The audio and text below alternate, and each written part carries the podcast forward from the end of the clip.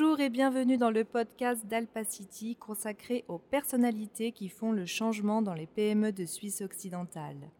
Nous vous invitons à découvrir leur vision du monde et leurs actions vis-à-vis d'enjeux majeurs comme la transition numérique, l'innovation collaborative ou encore le développement durable.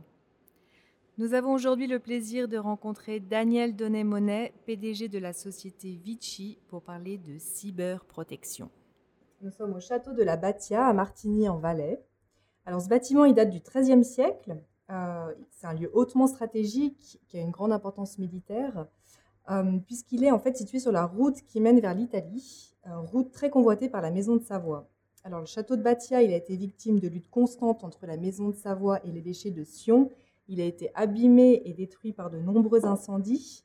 Mais la tour maîtresse, où nous avons pris nos quartiers aujourd'hui, a longtemps servi de poste de surveillance et de signal.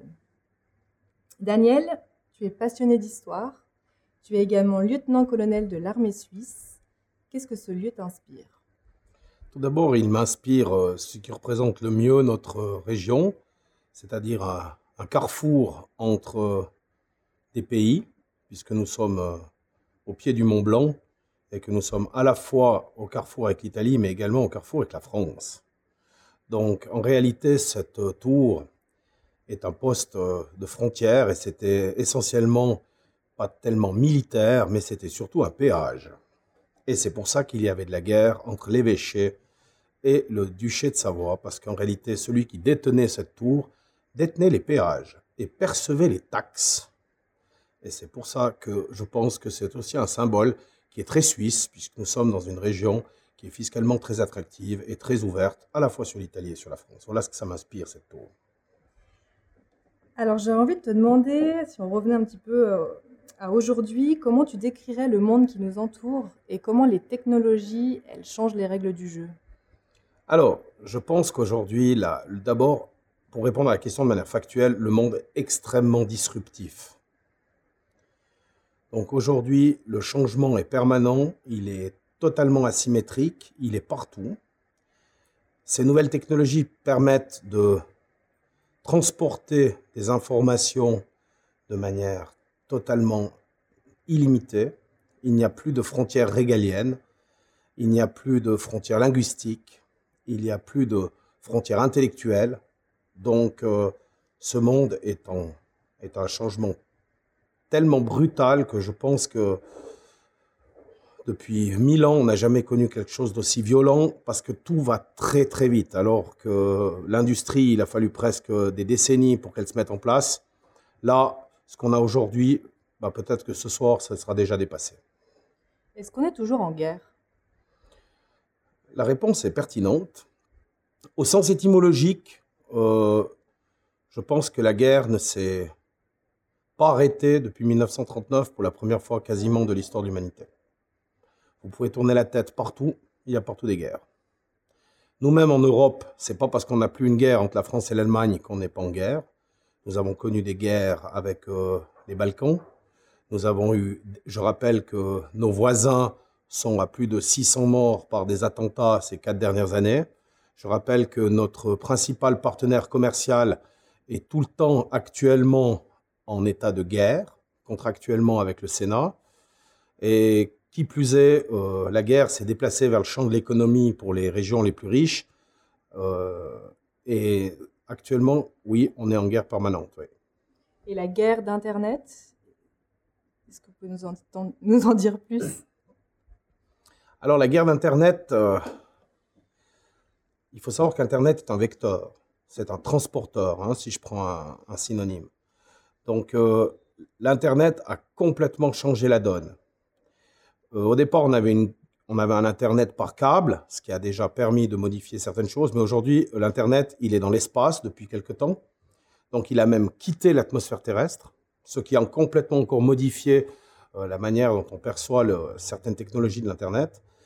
Et aujourd'hui, l'Internet permet des intrusions, permet des diffusions, permet des perceptions, permet de la collection que l'on n'a jamais eu les moyens, de par euh, l'histoire de l'humanité, euh, d'arriver à un tel niveau. Alors, c'est clair que tout le monde entier change, parce qu'on a cette capacité à tout à coup découvrir des, des choses que l'on pensait impossibles grâce à ce vecteur.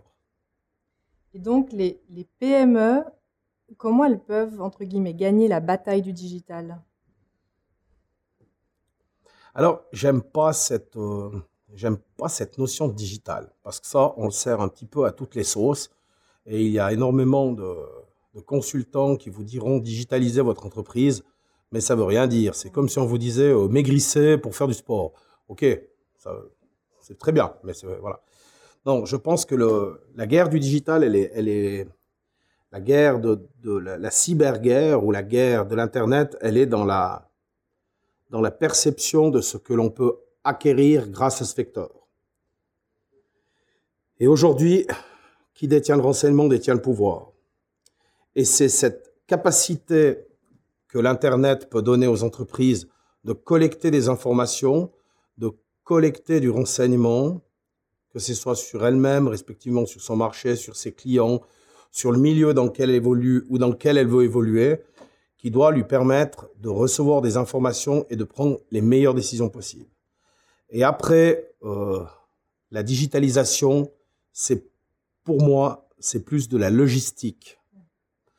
C'est un outil, c'est-à-dire qu'aujourd'hui, peut-être que un magasin de sport euh, où il y a des gens qui rentrent chez lui et qui testent des, articles s'il n'a pas un site internet qui permet de faire de la vente en ligne, ça c'est clair qu'à ce moment-là, il a certainement un problème par rapport au monde dans lequel on évolue.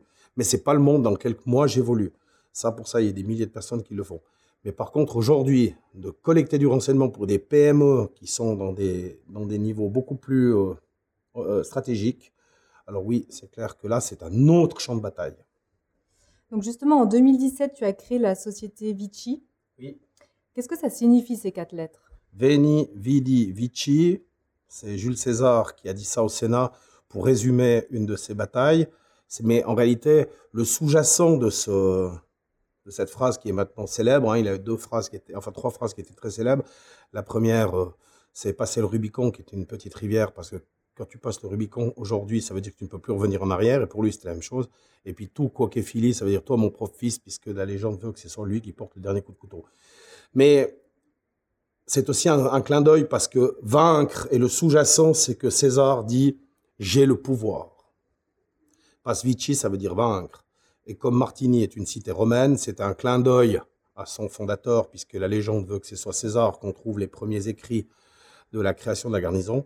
Et puis parce qu'en réalité, en donnant du renseignement, qui détient le renseignement détient le pouvoir. Et Vici, ça sous-entend que je vains, donc j'ai le pouvoir. Et je suis là pour donner le pouvoir. Comment cette idée, elle est née? Le, le, nom de l'entreprise ou la, la... De, ah. de, le service? Comment okay. est-ce que tu t'es dit euh... Bon, j'étais euh, aux forces spéciales de l'armée pendant quelques années. J'ai eu la chance d'avoir des commandements en tant que grenadier. Et j'ai toujours eu du renseignement, où j'ai toujours fait partie dans les états-majors d'officiers qui entendaient et qui collectaient du renseignement pour que le chef puisse prendre des bonnes décisions. Et j'ai toujours dit, mais comment se fait-il que si quelque chose d'aussi important que l'armée, puisque quand tu engages l'armée, c'est qu'il y a déjà des problèmes en amont qui sont bien créés ou à résoudre, les PME n'aient pas la capacité de collecter du renseignement. Et moi, j'ai eu la, chance, parce qu'en est une, de faire quelques casses importantes dans, mes, dans ma vie avec des entreprises. Et j'ai perdu de l'argent, j'ai perdu des gens, j'ai perdu des collaborateurs, j'ai perdu une maison, j'ai perdu un job, euh, parce que j'avais pas les renseignements. Et si j'avais eu les renseignements, j'aurais pas pris ces décisions.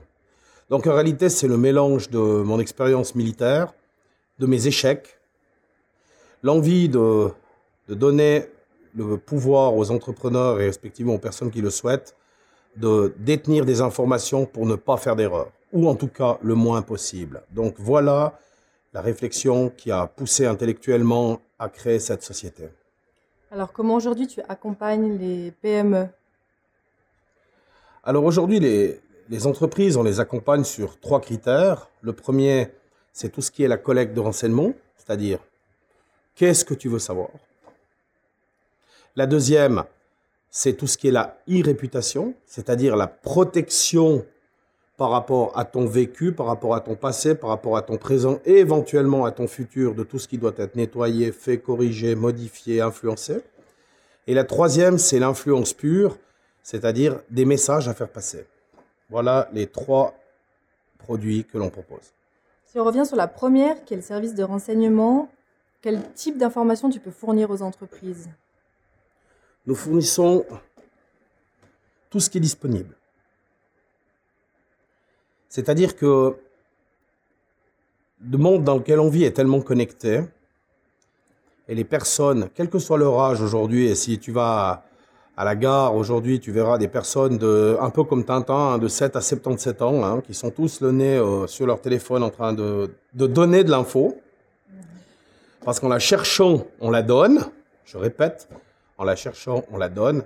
Donc ces données deviennent, par définition, elles transitent dans ce web, dans ces trois couches du web, hein, le blanc, le gris et le, et le noir. Et notre job, c'est de trier ces informations, de les collecter massivement, de les nettoyer, de les rendre utilisables. Et après, en fonction de ça, ça te donne un retour de ce que tu peux avoir. Alors, si on prend un exemple, tu veux développer un, marché, par exemple, du fruit sec dans un autre pays, c'est quelque chose qui peut paraître un peu, un peu idiot comme ça, mais avec euh, notre capacité, nous allons être en mesure de dire, voilà, dans ce pays, le nombre de fruits secs qui sont consommés, voilà les mélanges qui sont idéaux, comment les gens les consomment par région, voilà ce qu'il faut mettre dedans comme mélange, c'est pas du sucre, c'est du sel, ou c'est du sel, ou c'est du sucre, voilà le nombre d'emballages, comment la couleur, etc., etc., etc.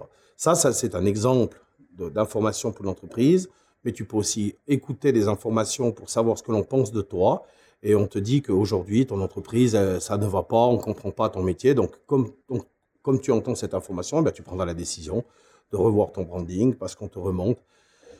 Et je dis toujours en souriant, je dis, euh, si Publicitas, Kodak ou Nokia nous avaient connus, euh, ils ne seraient pas où ils sont là aujourd'hui. Parce qu'on aurait, on aurait dit, par exemple, à Nokia, qu'il y avait toutes les semaines 100 000 personnes en plus qui écrivaient que c'était extraordinaire, ces nouveaux écrans tactiles et qu'il fallait laisser tomber les claviers.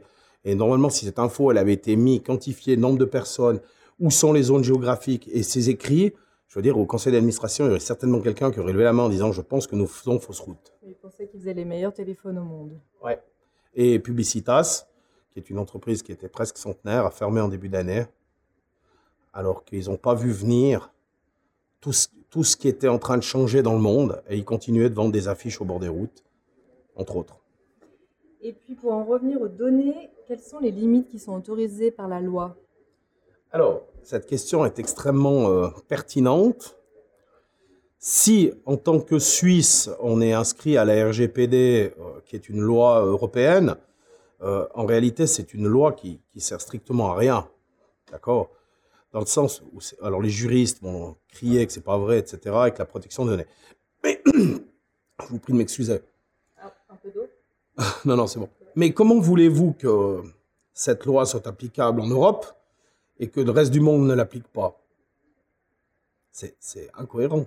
Ça veut dire que moi, je dois être soumis à un règlement sur une collecte d'informations, mais par contre, si je déplace mes bureaux au Maroc, alors je fais ce que je veux. Si je les déplace à Moscou, je fais ce que je veux. Si je les déplace aux États-Unis, alors là, on n'en parle même pas. Israël, etc. Donc, il y a des incohérences comme ça qui font que de toute façon, le fait que le web soit planétaire, qu'il soit open, eh bien, de toute façon, vous pourrez faire les lois que vous voudrez. Il y aura toujours un coup d'avance sur ce jeu. Et puis, euh, celui qui collecte des infos, bah, il les collectera. Et puis, je rappelle que des grandes entreprises euh, de par le monde ont toujours collecté des informations.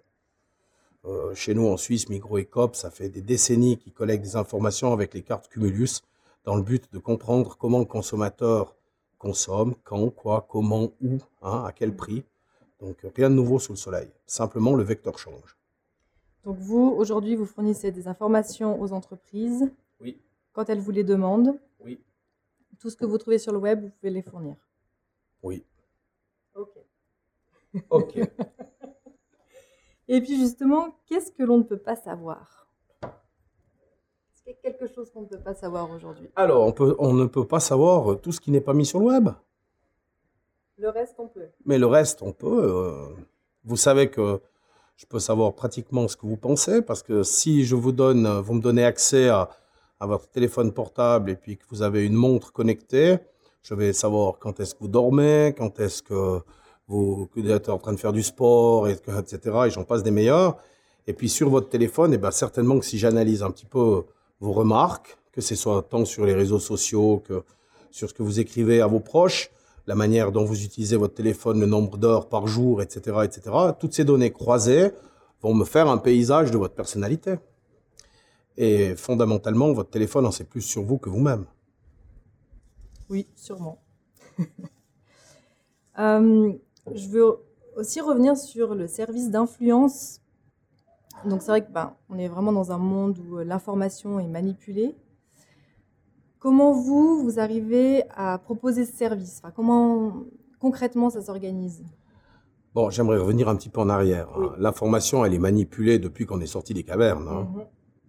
Si 2400 ans après, on fait encore des films sur Alexandre le Grand, il faut s'imaginer à quel point il était fort en communication, puis on ne sait pas si c'est tout à fait vrai ce qu'il a fait. Donc, je reviens un peu plus euh, dans le temps, vers nous. Euh, Napoléon Bonaparte, euh, le journal qui à l'époque était le journal du parti, il l'appelait le menteur. Hein. D'accord? Puis après, on remonte encore plus proche de nous, et puis on a toutes des manipulations qu'il y a eu pendant la Deuxième Guerre mondiale, les manipulations sur les guerres. On en a eu ces dernières heures avec ce qui se passe entre la Turquie et le, et la Syrie, pardon je vais y arriver. Et puis, euh, il y a toute l'information qui est manipulée par euh, les partis politiques, par la politique en elle-même. Et euh, il n'y a rien de nouveau sous le soleil. Hein. Mhm. Donc, voilà. Après, de nouveau, concernant l'influence, eh bien, il faut savoir que l'utilisation des réseaux sociaux permet de, de transporter de l'information jusque vers vous. Alors, si vous voulez, on va faire une métaphore. C'est le, c'est le super flyer qui ne rentre plus dans des boîtes aux lettres anonyme en sachant pas si c'est le bon destinataire, mais simplement euh, on va prendre le flyer que vous voulez qu'on positionne dans le téléphone ou respectivement sur les sites que vous souhaitez, parce que nous avons les moyens techniques de trouver les bonnes boîtes aux lettres qui attendent en quelque part ce flyer. Et ça, c'est que de la technicité, mais l'utilisation des réseaux sociaux est claire et là est évidente. C'est quelque chose qui fondamentalement n'est pas très très compliqué. Euh, pour une entreprise comme la, comme la nôtre. J'imagine que tu dois t'entourer des meilleurs. Qui sont tes collaborateurs et comment tu les recrutes?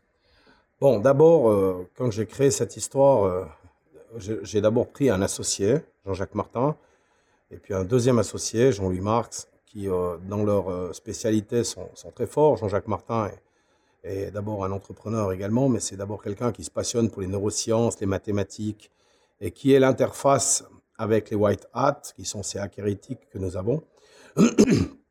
Jean-Louis Marx est parisien, donc ça nous permet aussi d'avoir une vision beaucoup plus européenne euh, du marché euh, et de la problématique.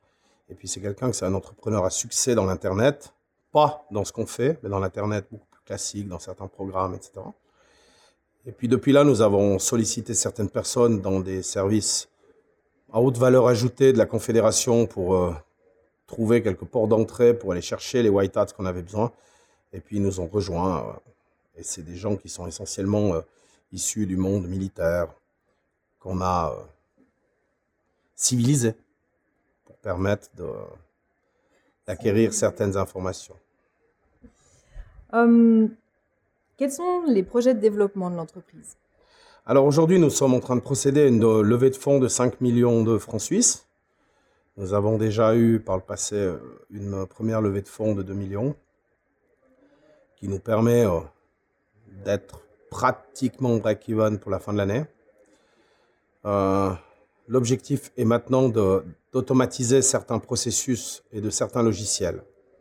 Et puis de rentrer encore dans un autre monde qui est celui de l'analyse des, des écosystèmes des entreprises pour pouvoir encore plus cerner leurs besoins, leurs faiblesses, leurs forces, mais surtout pour comprendre en fonction de leur écosystème d'où va venir l'attaque, ou respectivement où ils ont besoin d'être protégés et défendus. Tu peux développer un petit peu cet aspect écosystème? Alors, il faut comprendre que lorsque l'on a une, entreprise, c'est comme nous, hein, comme, un corps, comme un corps humain. Euh, tout l'environnement dans lequel tu évolues, tout dans l'environnement dans lequel évolue l'équipe qui compose cette entreprise, son marché, son milieu, son histoire, son ancienneté. Tout ça crée un, un melting pot d'informations, d'accord un, écosystème d'informations, c'est-à-dire que voilà, il y a, l'histoire, il y a tout, il y a, le site internet, il y a l'historique, il y a les, clients et tout ça. Et fait que ça, si ces, ces analyses sont bien, bien analysées, que l'on arrive à croiser ces informations et à les rendre utiles, on se retrouve un peu avec euh, ce que je disais tout à l'heure, c'est-à-dire le, que je peux savoir un peu comment tu vis parce que, et comment ce que tu penses parce que tu écris tes infos sur ton téléphone et puis que j'ai ton rythme biologique par ta montre. Ben, c'est un peu la même chose.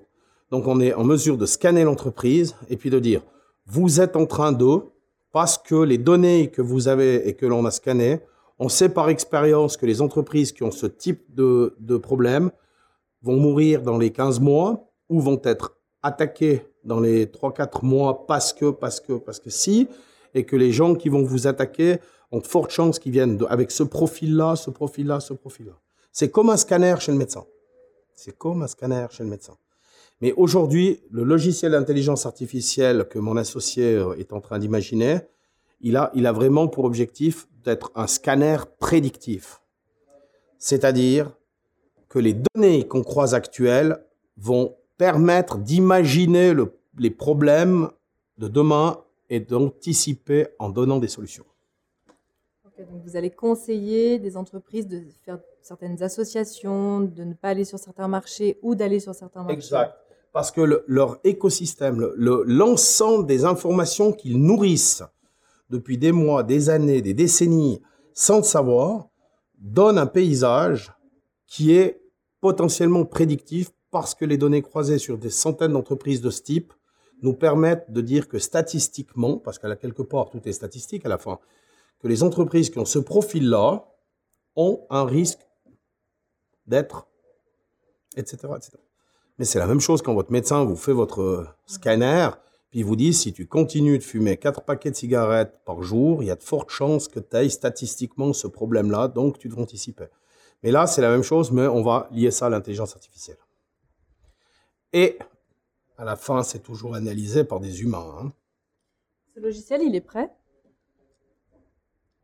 Alors, si je vous dis oui, je m'en tort. Dans la tête de mon associé, il est pratiquement prêt. On a préparé le premier, la base du logiciel qui, qui s'appelle le Data Collector. On devrait le, on devrait le mettre en vente d'ici la fin de l'année. D'accord? On pensait le faire en début d'année. On a une année de retard. Donc ça démontre quand même toute la complexité de, des données qui doivent être digérées, analysées, et tout ce que les data scientists, les mathématiciens quantiques qu'on a dans nos équipes à Barcelone et à Belgrade, entre autres, doivent, doivent rendre possible. Euh, alors là, après, on a la barrière de la langue. Mhm. D'accord? Parce que comme le logiciel rend quelque chose d'utile, ça veut dire qu'à ce moment-là, pour l'instant, on n'est que sur du français. Euh, donc, euh, c'est le grand challenge de la levée de fonds. Mais ça, c'est notre c'est notre Graal. Comment tu intègres le développement durable dans toutes ces actions? Nous trions euh, nos déchets comme tout le monde. On essaye de prendre le train, le moins l'avion possible, et nous faisons un max de Skype et de FaceTime pour éviter de rouler et de se déplacer. Pour l'instant, euh, on ne génère pas des, produits, respectivement, on ne génère pas des déchets comme une industrie, hein, puisque nous avons que des, que des cerveaux, hein, fondamentalement. Et puis, euh, comme on imprime très peu de choses, parce qu'en réalité, tout, tout, est, tout est Internet, même que les données, on sait que. Voilà. Donc. Euh, voilà. Et on n'a pas encore mis les panneaux solaires sur les capots des ordinateurs. Bientôt alors. Voilà. Comment tu imagines la Suisse de demain et plus particulièrement le Valais? Alors la Suisse de demain, euh, dans quelle Suisse tu aimerais vivre demain? Non, je pense que je serais, euh, je, serais malhonnête de dire que c'est qu'il est désagréable de vivre chez nous, parce qu'autrement, on ne serait pas avec une telle économie. Non, non, je pense qu'on va toujours continuer de vivre dans une Suisse qui est, qui est prospère, qui a un système politique qui permet d'être euh, euh, en main du peuple, parce qu'on est fondamentalement la seule démocratie d'Europe, hein, peut-être même du monde. Si les autres pensent qu'il y a des démocraties autour de nous, je pense qu'il faut qu'ils revoient leur copie. Euh, le Valais, c'est un canton qui est, qui est très attractif fiscalement, qui est très attractif pour, pour le tourisme. Alors, j'espère que nos autorités puissent préserver ces acquis sociaux, respectivement ces acquis que l'on a en termes de fiscalité et de développement durable. Et puis à ce moment-là, le reste se fera tout seul. Merci beaucoup, Daniel. Ça a été un plaisir. Merci, chers auditeurs, chères auditrices, de vous être jointes à nous. Je vous invite à explorer notre chaîne Alpacity pour découvrir d'autres interviews avec les acteurs qui font le changement pour les PME de Suisse occidentale. À tout bientôt.